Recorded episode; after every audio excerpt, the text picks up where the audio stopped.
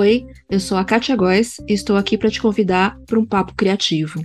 Esses dias eu vi um post no Instagram dizendo que o dramaturgo e escritor russo Anton Chekhov era médico.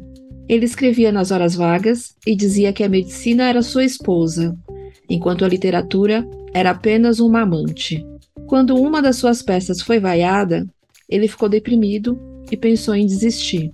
Mas depois ele pensou melhor e disse que precisava escrever mesmo que continuassem vaiando, e o que o resto era besteira. Então eu fiquei pensando nos artistas que tinham outro tipo de trabalho. Afinal, todo mundo tem conta para pagar, né?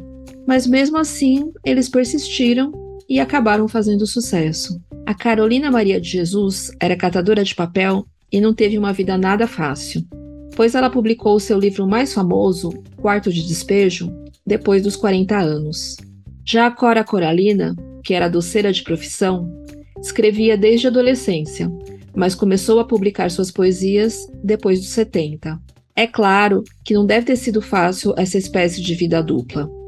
A gente sabe como um trabalho em período integral pode ser desgastante e muitas vezes a gente não tem tempo nem energia para fazer mais nada depois do expediente.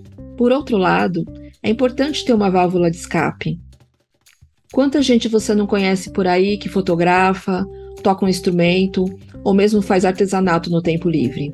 A maioria dessas pessoas pode nem fazer sucesso, mas você consegue ver como essa atividade extra faz bem para elas.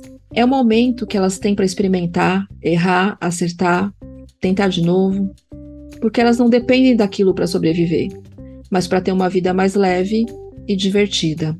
É até terapêutico, você coloca as suas emoções para fora e transforma em algum tipo de arte.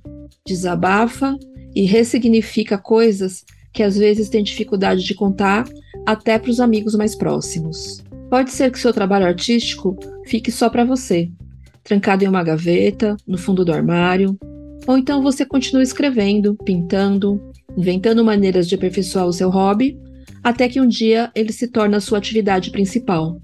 O bom de insistir é que você vai melhorando com o tempo. E com a experiência de vida, você vai acumulando histórias para serem contadas quando e para quem você quiser.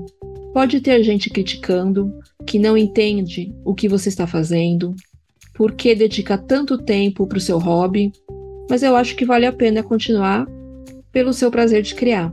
Aproveite para errar agora, porque depois que você ficar famoso, com certeza vai ser mais difícil agradar todo mundo. Pode ser que você não deixe uma fortuna para os seus herdeiros, mas o que você produziu pode inspirar muita gente por aí. Então é isso. Agora eu vou fazer a minha parte e dedicar um pouco do meu tempo para o que ainda não me dá dinheiro, mas que me dá muita satisfação. Daqui a duas semanas eu volto para mais um papo criativo. Até lá!